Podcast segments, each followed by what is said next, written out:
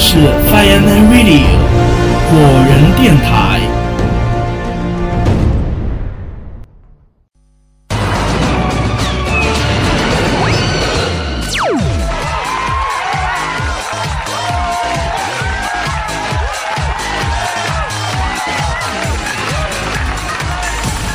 欢迎收看来自新市之洋鬼艺人馆，我是童康。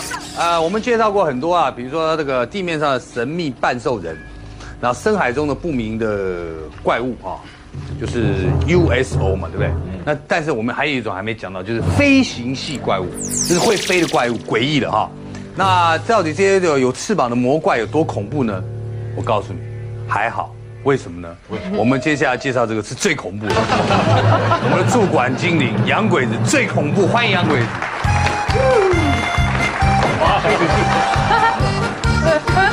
笑容可掬耶！啦啦啦啦啦啦啦，嘟噜噜嘟噜嘟噜，吸血鬼的坟墓让人拉嘞，总会 O 不 OK 鬼起来袭，他可那么多。Hello，大家好，我就是最美丽的嫦娥。各位，神秘的天鹅人。根本就是灾难的化身，走到哪里，死神就跟到哪里。想要活捉他的人，根本就是自寻死路。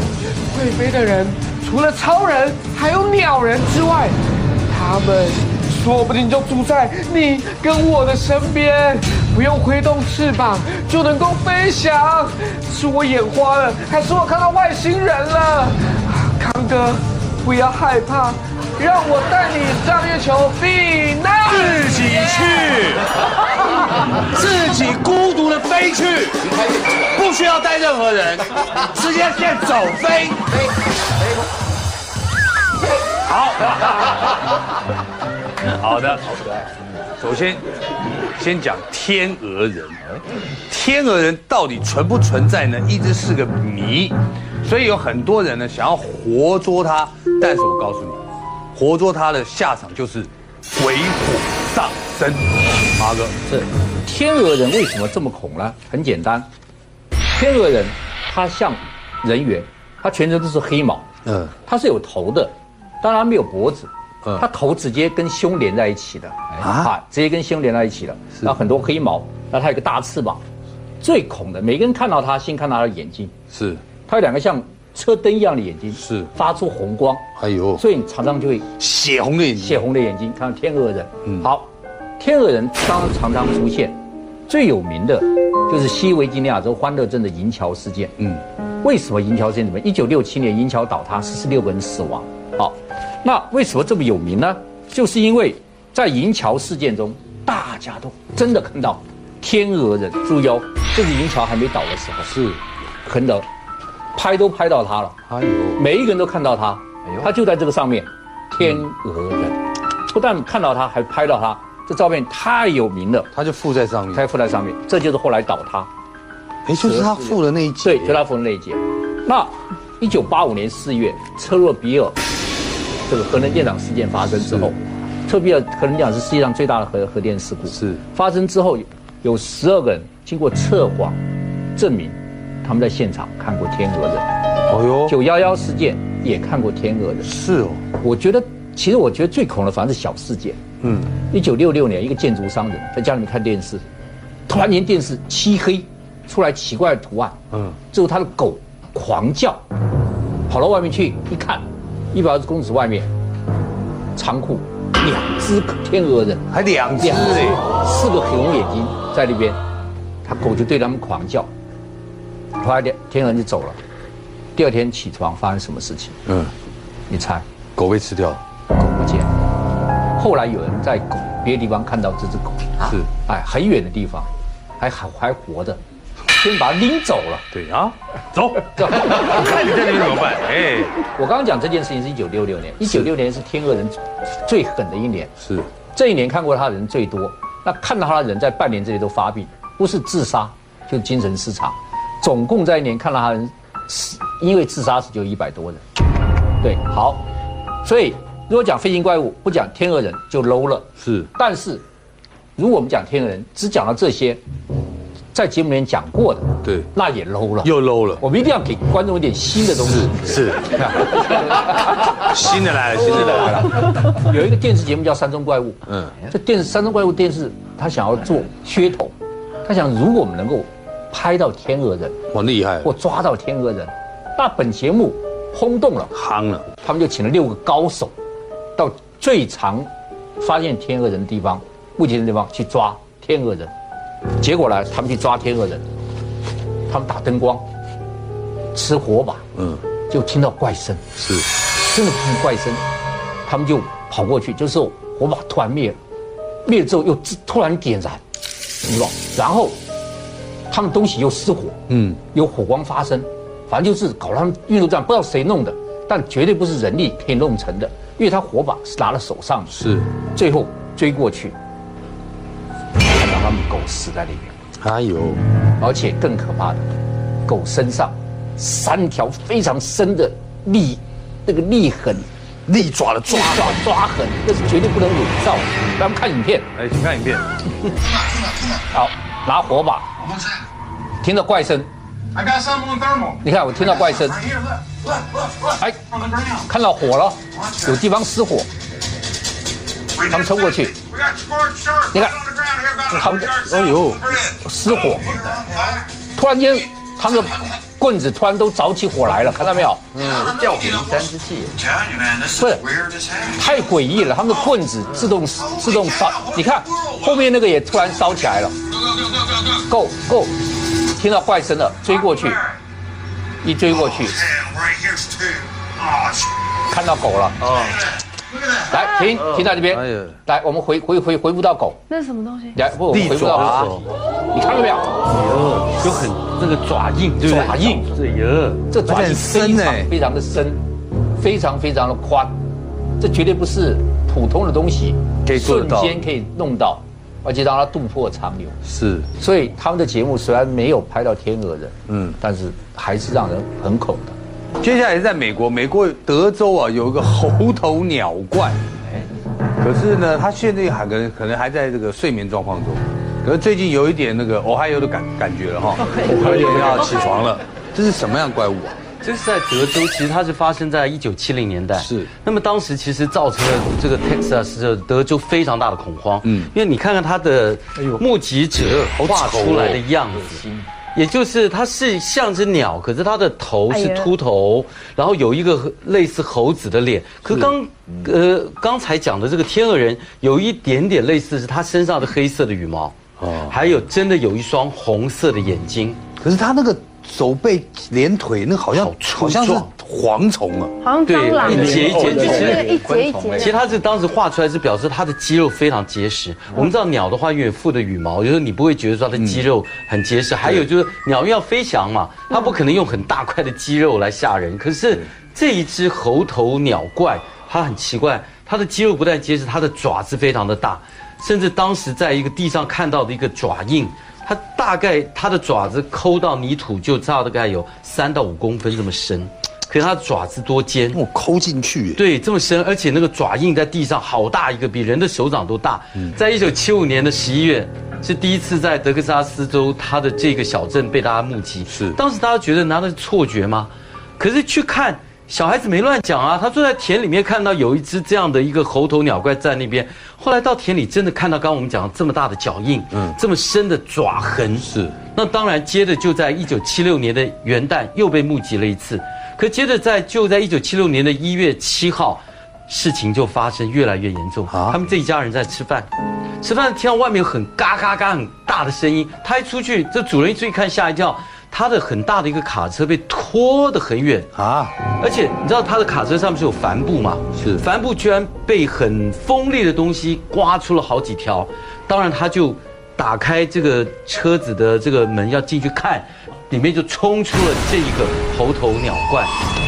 最可怕的是，直接向他进攻，把他身上的衣服、皮肉都抓伤。后来还好，他家人一起来帮忙，才躲过这一劫。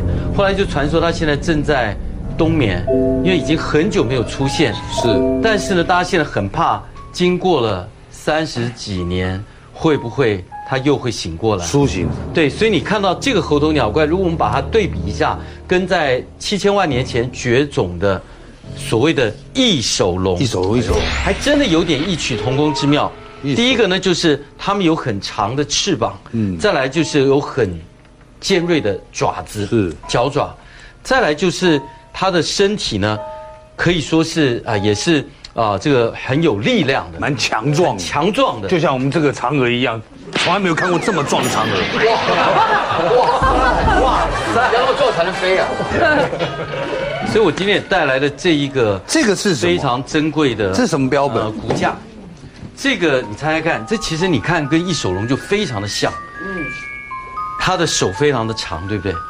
其实它手的这个地方就是它的翅膀，蝙蝠。就是它的翅膀，对，这就是蝙蝠，而且这个是呢产在这个非洲的一种叫做狐蝠，就是狐狸的狐，那脸像狐狸，对不对？对，你看到他的脸，牙齿非常尖锐，而且你看到他的这个手，就像我们人类所谓的手，非常的长。它的骨架都特色都是身体的骨架要非常结实、强壮，但是不必太大。对，然后呢，它的脚爪，而且尤其手爪这个地方，你看到异手龙的照片，发现它在拱起来这个地方是有爪子的。所以你看它在这边，它反而这边是没有爪子，但这边就是最轻的它的翅膀的部分，对啊，这三根好像骨头都比较轻，比较轻只有这对里有爪子。没错，也就这个地方，就像我们一般翼手龙会好像把自己包住，对不对？翼手龙这样张开两节，然后它在这个地方有爪子，可以当像我们手的勾住的这个效果。当然，我们也知道蝙蝠它的脚、它的手都有勾的效果。是可是为什么它的飞行能够这么样的顺畅，而且能够拉到？你看现在这个超过一公尺长哦。是，而且你看到它这个后面就是很轻的骨架，因为那个地方就是最薄的它的呃皮或者是像翅膀的部分是，然后这个地方就可以产生很大的一个鼓风的效果，所以它可以飞行非常的远、非常高、非常的快。所以你看到这个就是现代还有的胡服，可是它几乎就像是一个缩小版、翻版的翼手龙的一个现实的一个面貌。是，哇，谢谢那个黄医师。看完许浩平的收藏和天鹅人的诡谲传说，接着我们来听听丑用的嫦娥要教我们什么英文呢？冬眠，hibernation，hibernation，hibernation，hibernation，hibernation 好啦，那我觉得动物都需要冬眠。譬如说，大家会觉得奇怪，为什么熊要冬眠呢？你们知道为什么吗？为什么？？为什么？因为熊睡觉的时候，没有人敢叫它起来啊。我先跟你说一件事情，因为我住月球，呃，所以今天比较冷。对，这个好，这个好，这样这样讲就原谅。好险。翻我一层。差点被打了。好，其实在这个世界上有一种叫做鸟人族啊，它可能真的存在哦，而且，哎，就在我们亚洲某个地方哦。鸟人族真实存在亚洲某地，更多不思议的飞行传说马上回来。而且，哎，就在我们亚洲某个地方哦，是这样吗？很特别啊，因为听到前面两位老师说，都是偏向于鸟怪。啊，恐怖的样子，然后感觉很残忍。那亚洲这两次的目击比较偏向于是鸟人，因为看得清楚的目击都是说长的就是人的形状，而且还可以看得出性别出来啊。第一次是在一九五二年，那是美国的空军驻扎在日本，是那这个士兵呢，在晚上的时候就带着一只狗去做陷阱。那晚上的时候，狗在叫就不寻常，嗯，狗就对着天空叫。那对天空叫的时候，他们发现了那个士兵往上看，狗叫的地方有一团浓雾在那边，啊，浓雾怎么感觉很浓稠，并散不开。狗越叫越凄厉，甚至有点害怕，会躲在这个士兵的后面。这士兵有点害怕，就是只是云有什么好怕嘞？后来他仔细一看，发现这个云啊，就伸出了两双腿，腿就伸出来了。哎，明明就是人的腿。可却比人的腿粗大好多倍啊！嗯，啊，觉得这是人吗？为什么会在半空当中呢？按理说人的腿的话，你应该是五个脚趾嘛。嗯，他看到的是三个爪，哎呦，这就更像鸟了。是这个时候还没有看出全部的形体，等到那个雾散去的时候，狗吓坏了，因为看得出来就是一个男人的形体，男人的形体，但是他的手是连着翅膀，全身是黑的皮肤，并且会嚎叫。哇所以它会飞，它会叫，士兵第一个想到就是开枪嘛，就开始拿枪出来。正要瞄准的时候，这个鸟人，这个男性的鸟人，就对着他飞过来，低空飞回去，就离开了。那这一段事情，哎，是梦吗？还是是真的？所以他就把这一整件事情就告诉他的军队的长官。哎，这长官说，我今天所有的陷阱都设好，但我发现一件奇怪的事情。说起来你可能会笑，没有想到这个长官还没有听他说完，就说：“我知道了，你算好运，因为你全身而退。因为前一个执行你同样任务的士官兵，他是看到你所谓的那个鸟人，他就拿枪出来射那个浓雾，一射，这个鸟人就把这个士兵抓到半空当中，重伤，让他变成重伤。所以这件事情是在一九五二年在日本发生的。嗯，后来第二次又有人看到了，所以很多人会说亚洲会不会是真的有所谓的鸟人族这件事情？在一九六九年，这一次是到了越南的岘港。嗯，在呃有很多的国际的军官很国际的士兵在那边驻扎，呃，算是一个秘密的基地。啊，这次是海军陆战队，也是在半夜当中，他们看到蝙蝠飞过来，哎，蝙蝠怎么这么大一只？比例不对，有点太大只了，怎么比蝙蝠大几十倍啊？太大只的蝙蝠了。再仔细一看，这一点有一点好笑，是因为他们看到了这个鸟人是女性的裸体的，全身发亮。并且那个亮是黑色透出来的那种亮，他们有做了一个模拟的图，蝙蝠像的形状，然后也是手长出像蝙蝠一般的翅膀，全部裸体的女性的样子，并且这个部分不只是月光，是它的身旁会散发出一点点绿色的光芒。哎呦，他们甚至看到细到说这个这个女性的这个鸟人飞到他们面前，他看到细的清楚到，就两个人都收到了，包括她的手。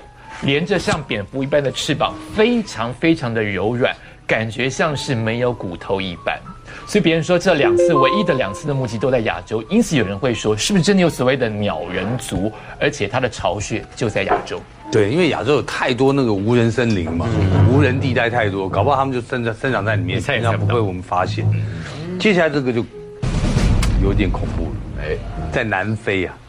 南非曾经挖出过类类天使的遗骸。对，在二零零七年，一对这个南非的这个探险家跟科学家，就在他们的洞穴里面挖掘出了一个类似天使的骨头。哇，好可爱！还有翅膀，非常的可爱。但是你说比例起来又有点的怪。对不对？因为呢，它的全长呢大概三十公分、四十公分，而且这个比例，不管是头骨、胸腔或者腿，基本上他们说大概跟一个六个月的这个婴儿差不多的一个形状。但是怪就怪在它的背部。居然出现两个类似翅膀的骨头。其实我们看到这个胡服，其实这跟那个胡服的这个翅膀的这个肩胛肩胛骨非常非常像。然后这是他们把这个他们的骨骸还原以后，类似的这个状况应该会是这样，就是具有这种所谓的婴儿大概六七个月的面貌跟这个比例，头稍微大一点点。腿稍微短一点点，但是多了就只有两副翅膀，非常非常的骇人跟可怕。然后，但是你以为这是只有这一个吗？其实不是。其实，在一九八二年的时候，就有很多的这个新英格兰地区就发现了很多类似我们刚才讲，不管是天使也好，精灵也好的这种所谓的骨骸。上次我们拍到是骨骸，这个是干尸。这个是很多的一个，在这个呃英格兰地方，当时在一九八二年，一群考古学家菲尔博士在看看那个这个场所的一个这个大理石上面，发现了这个类干尸，又像是这个精灵，又像是天使的这种人员。你看，还有这个人的头，很小，这有点像精灵吧？对，其实这个已经比较像精，因为这个它的翅膀有点像昆虫。对，因为我们刚刚讲，一个是这个动物的翅膀，一个是昆虫翅膀，这个反而比较像昆虫翅膀，因为你看有四副。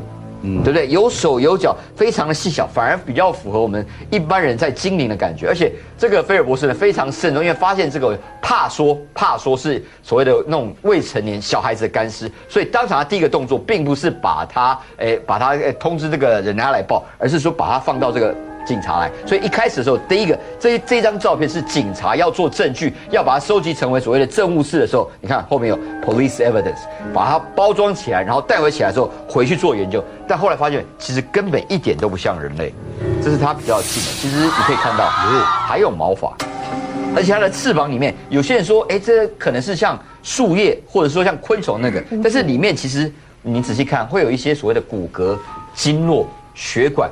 其实如果真的是用做这个假的话，其实也太像了嘛，对不对？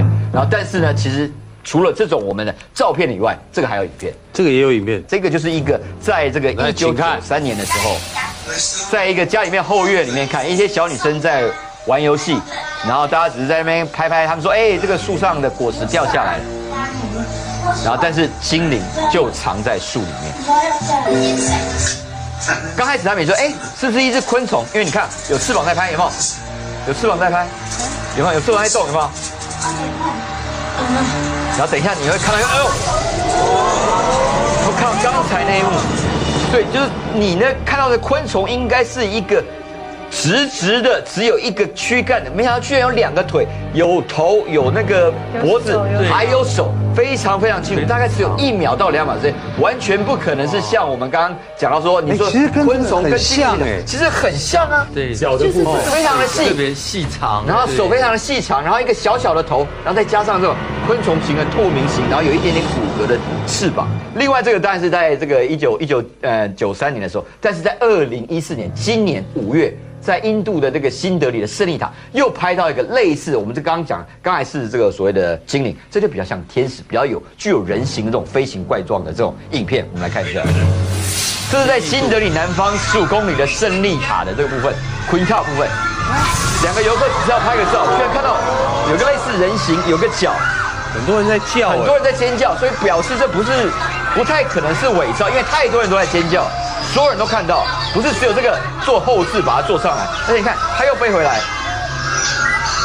因为这个塔本身里面呢，就有很多的这个传奇故事，很多的国王一直往上盖，一直往上盖，一直往上盖，甚至里面也有一个铁柱，基本上你要说，只要有响的话，把它环抱起来，你就会愿望成真。浩宇哥去过那地方，有去过，有去过我跟他补充一下，这个地方最特别是，不止刚才那个阿育王的塔，它旁边还有一个到现在都未解之谜，纯铁的一个塔，没错，铁的，铁的。铁柱。这个铁塔，就刚才讲到，它有很多传说神话以外，现在就是没有办法研究，它全部是生铁做的。可是我们在过去到现在，我们人类没有办法炼出一个没有合金纯粹生铁、纯铁的一千多年了都没生锈。对，而且这一根柱子最奇特的这个铁柱，到现在上千年没有生锈，完全没有生锈。哇，这个就是在新德里附近很奇特。然后你再加上这个木吉，不得了，这个好奇妙哦。你要再去一次了，对不对？好，雷拉，对，你玩游戏玩到戒灵现身，戒灵哎，我不知道大家有没有试过，就是把一个戒指，然后你拔一个头头发，对，把一根头发绑在上面，哎，像灵摆那样，像灵摆那样的概念，对？然后你就绑在上面，然后就一直这样，然后它就一直动，然后到时候它就会变，它就会突然暂停，暂停之后它就会往左转或往右转。往左转的话，代表生的是男生，就你未来生的，你未来的小孩，不管是男生女生都可以测，就你未来的小孩是男生。那如果往右转，你未来的小孩就是女生。然后我想说，哎，好，我们也来试试看。然后我们那时候是围大家围成一桌，因为那是一个 bar，那个 bar 有放蜡烛，其实很像。感觉像在弄什么仪式，然后那时候我就看到我有个朋友，他就在试，然后就在等等那个戒指在动，那戒指就是一直有磁场哦，你会发现那戒指一直在抖动，一直在震动，在震动的时候，我就突然看到窗户外面有个黑影这样飞过去，就这样就这样穿过去，然后我想说，哎，什么东西？然后不管，因为我们还是很专注在玩那个戒指，然后他说，哦，开始动，开始动，那戒指开始转了，然后那戒指，而且它是很慢，边抖边转，然后要转的时候，突然看到一个。类似像我不知道你们有没有看过《魔戒》，有有，嗯，《魔戒》里面的戒灵贴在窗户上，看着我们，看着那个戒指，然后我在想说，呃，我们是不是玩了这个游戏，然后玩太过了。对打扰到他？因为我们一次玩是五个人玩，我们五个人都在是啊，这个游戏。你们玩戒灵就要来，不然怎么会灵？看到这样子的东西。之后我们五个人回家都做同样的梦，什么梦？我们都梦到他在梦里面一直看着我们，一直看，然后好像要拿什么东西，我不知道。嗯然后之后我就有去道场问法师，我就说我们是不是惊动到了什么？然后法师就不愿告诉我那个是什么，他只是说有些灵体呢会附在。呃，一些物物品上，比如说像安娜贝尔娃娃上面，或是一些呃你的首饰啊或什么的，那它可能是附在戒指上。那你们召唤他来帮助你问一些问题，他可能就会在现场。对不对？所以嘛，借灵要有借灵来才会灵。好，刚刚我们讲的飞行怪兽，大概好像都跟人类有一点啊，有点关系，关系有点相似度。但是接下来我们要讲的是死前的怪物，是不是呢？来，有请我们的杨鬼子。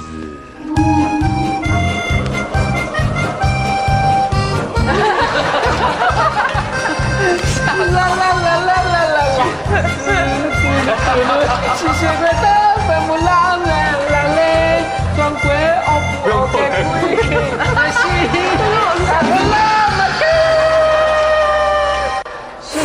就是飞上月球的嫦娥啊！月球，我来啦！好的，各位，你知道吗？人类史上的大灭绝到底是谁害的？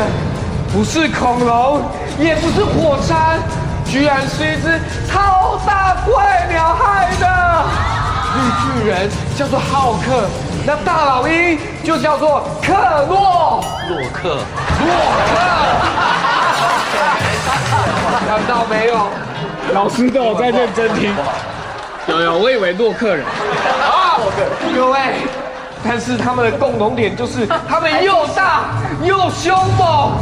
老鹰抓小孩，然后你就不知道他会不会来抓我这样的美少女了。新平哥哥，你说呢？你刚刚都没有说话，发言一下嘛。那个亲一下，亲一下，这个亲一下，机构单位是这样，通告费要加要加钱。你不要碰我！你不要碰我！你不要碰我不要不要威胁，这样经常会受我知道，我知道。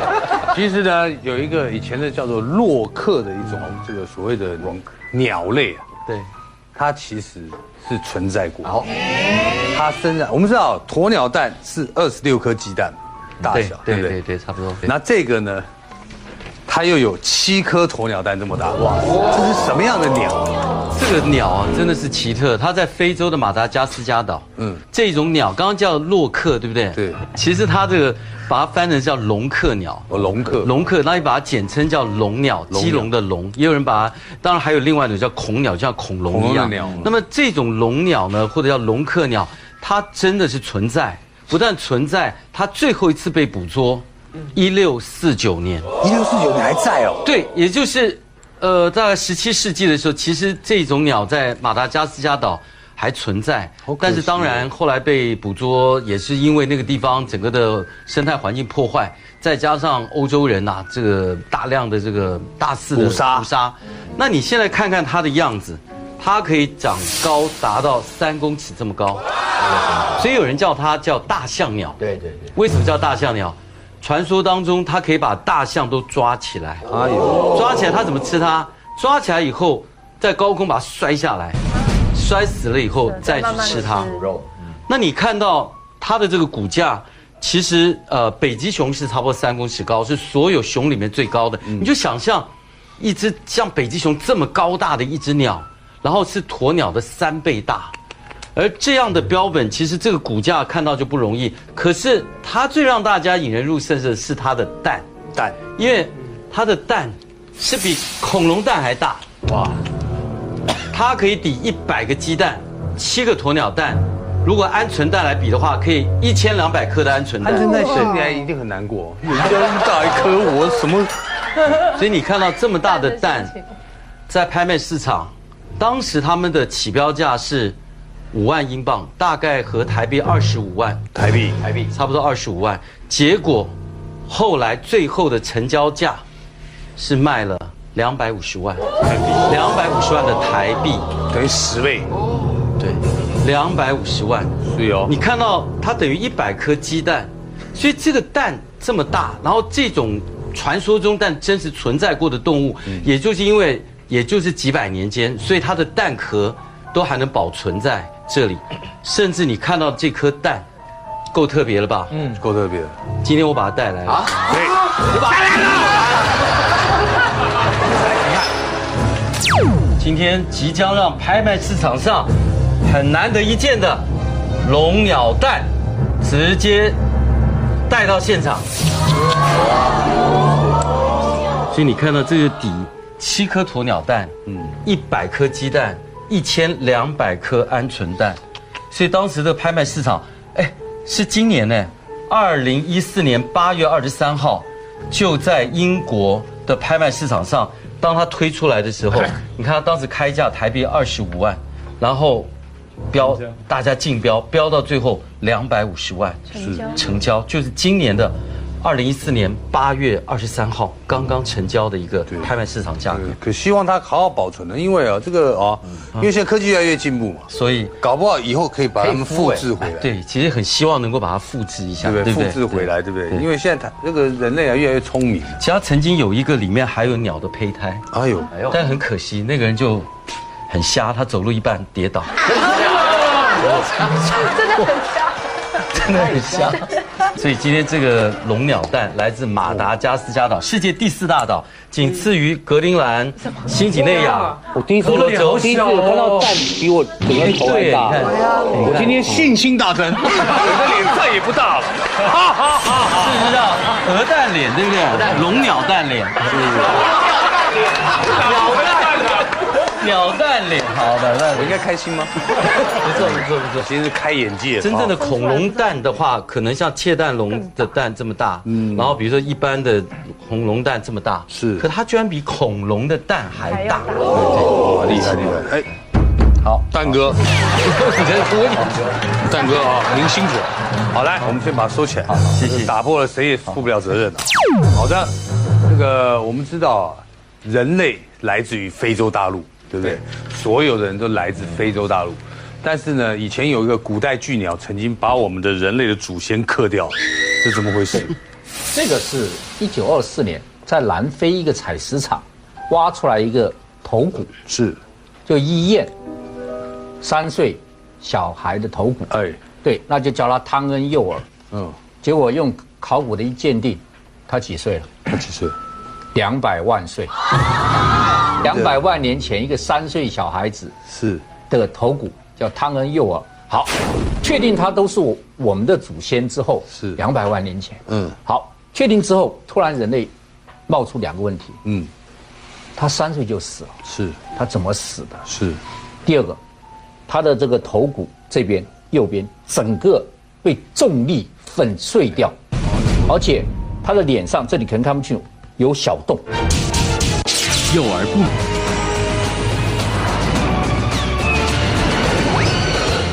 美怎么死的？是，第二个，他的这个头骨这边右边整个被重力粉碎掉，而且他的脸上这里可能看不清楚有小洞，很厉害的小洞，而那个头骨是很硬的，那是谁在那个两百万年前可以制造这么锐利的小洞？是，谁谋杀了汤恩幼儿？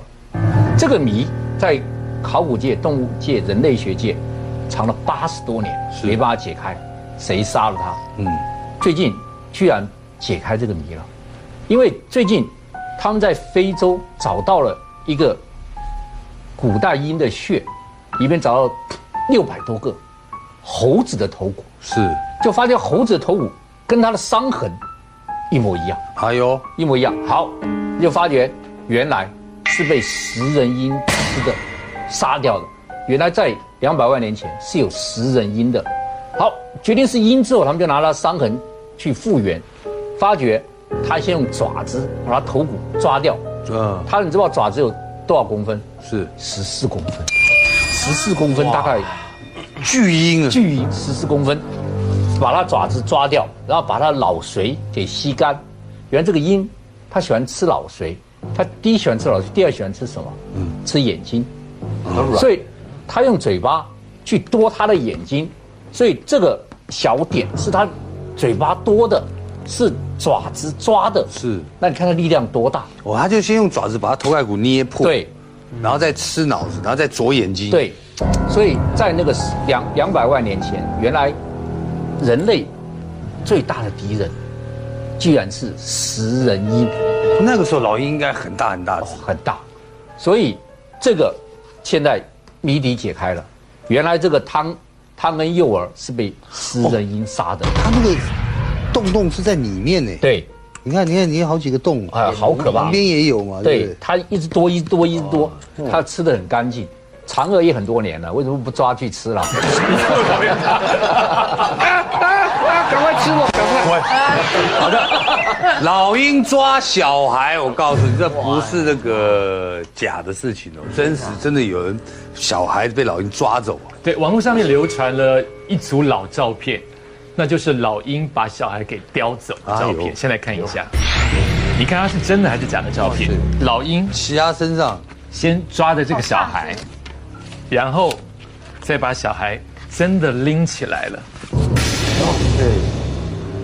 最后有一点让人家不忍心，他拎起来之后飞在半空当中，你们看到小孩的头在这边，嗯，有人开始说，因为这个小孩的头已经没力了，可能是往下垂，小孩死了，哦。所以代表小孩已经死掉了。小孩子脖子没力，对，没有力气，所以老鹰把小孩给叼走。但有人就在猜测这个照片到底是真是假。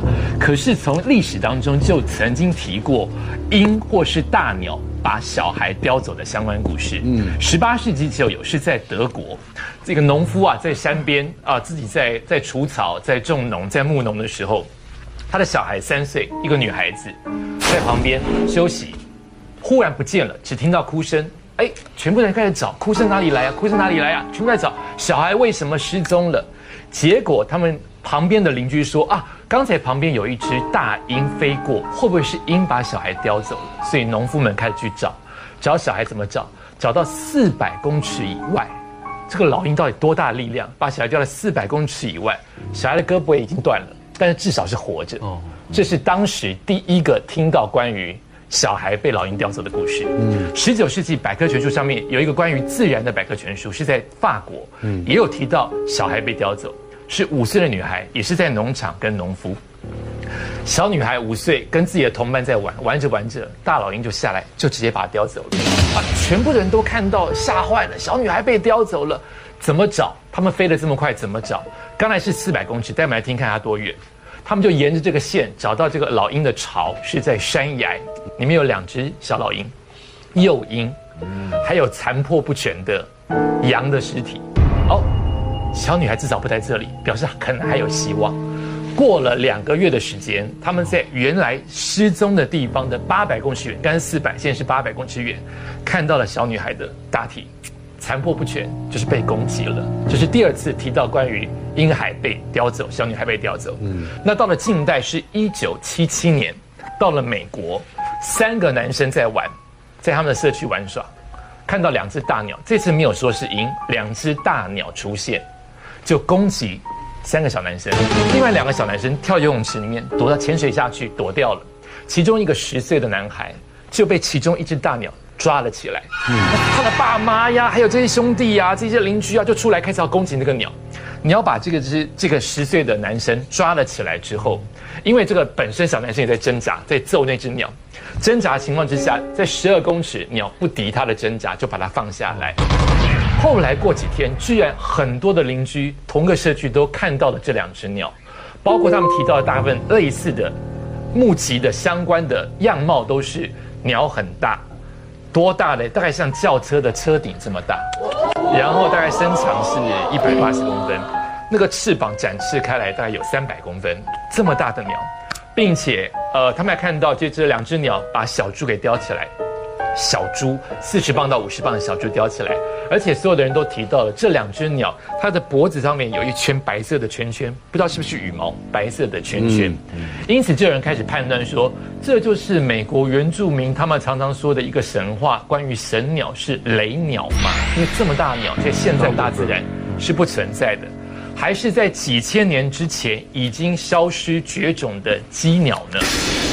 畸形鸡鸟。这么大，跟人这么大，会不会有可能是这个鸟复活了？那现在的传统的生物学家跟动物学家说，你们讲的都是神话，不可能。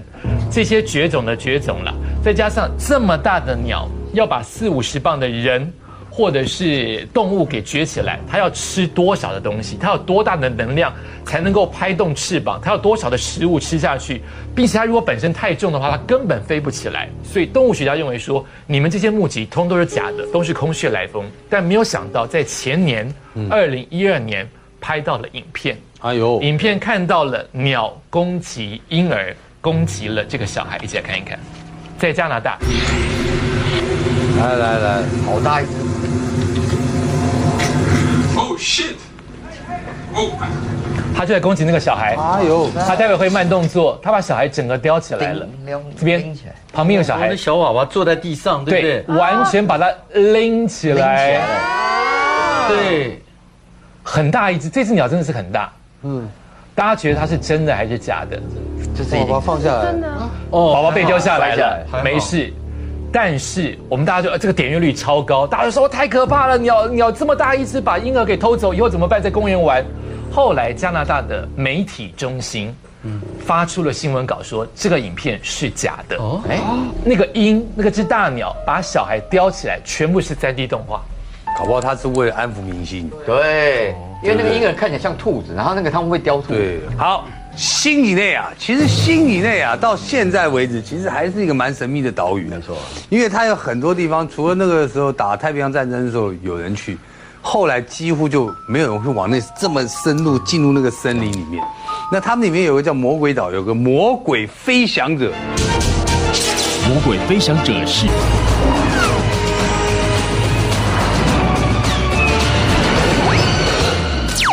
往那这么深入进入那个森林里面。那他们里面有个叫魔鬼岛，有个魔鬼飞翔者，对，这是什么样的人？因为新巴布尼亚牛几内亚是据说是在这个人类史上，这个地球上唯一还生存最原始的岛，因为就跟康哥讲一样，太少人去探索，太多地方没被看到，所以唯一那时候只有在大概二次世界大战跳岛战役的时候，很多的美国的士兵会驻扎在还有澳洲，还有澳洲的，没错。然后当时就有一个叫 Hawkins 一个美国士官，常在那个沙滩上走的时候，因为其实也没有什么太大战役，就忽然发现说，哎，奇怪，这个东西也太夸张了吧？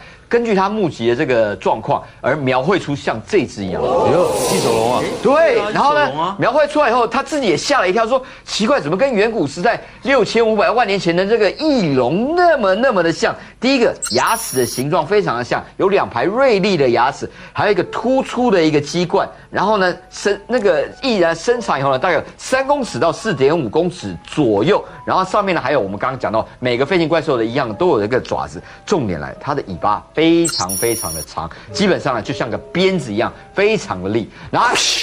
非常非常吓，然后搞不好那个时候在猎食的时候，就用他的鞭子在打昏他的这个猎物。然后那时候他描绘起来以后，就想说，哎，不对，那只有我看到，还是以从以前到现在这个地方就有那么多人看到，他就把这张照片拿给了当地的图书看。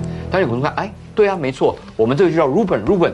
他怎么 Ruben 的意思是什么？哦，原来就是魔鬼飞行者，常常会在这个地方呢晚上的时候出没猎食这种所谓的人类跟鱼类，什么东西它都吃。但是根据这个那个原住民的状况来讲的话，说，哎，其实还不止这种，还有一只更小的，他们叫做 Dua。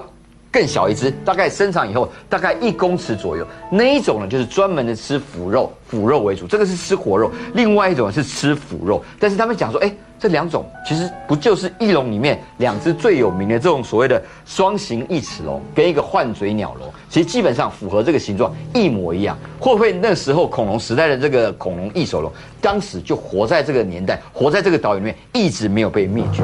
所以呢，这一段呢，甚至还有人当时拍到了一些类似的这种恶魔鸟的影片。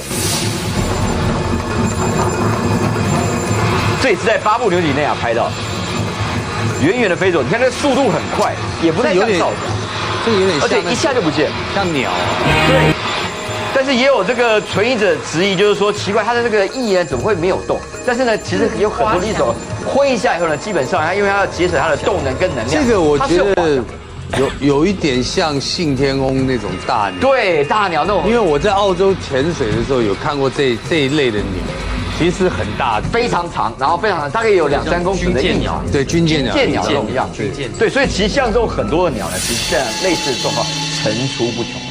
是然后呢，在一九八一八六六年的时候，我们看到最早应该是说最早这个恶魔鸟的照片，就是在这张。哟那时候大家那个美国六位士兵在亚利桑那州走过去的时候呢，在行军的时候，忽然发现有一个巨型的怪兽来轰击他们，呃士兵也不是好惹，马上乱枪打鸟，啪啪啪，打下来后，没想到居然是一只那么大鸟。在一八六六年那时候没有任何这种所谓的修照片的技术，任何这种造假的技术，然后呢，他们就跟他们射下来这个鸟直接合拍，你看。符不符合我们刚出这个魔鬼飞行者的样子还？蛮像。这个嘴巴很长，两排利牙，有一个鸡冠，然后这个你看，四点五公尺到六公尺左右的距离，这可谓是说当时我们看到最早恶魔鸟被拍下来证据，应该不太可能有 Photoshop 或者修图、改图或者造假的情况发生。对，好的，其实这个各位也不用怀疑了，其实地球上还有很多事情可可能我们没发现啊，那搞不好这些生物都还是存在的，但就是让它存在吧，不要再去想要什么吃它补身体，什么长命百岁，不会，好不好？让它存在，让它活着，不要再去把它们吃光光了。今天谢谢大家，谢谢。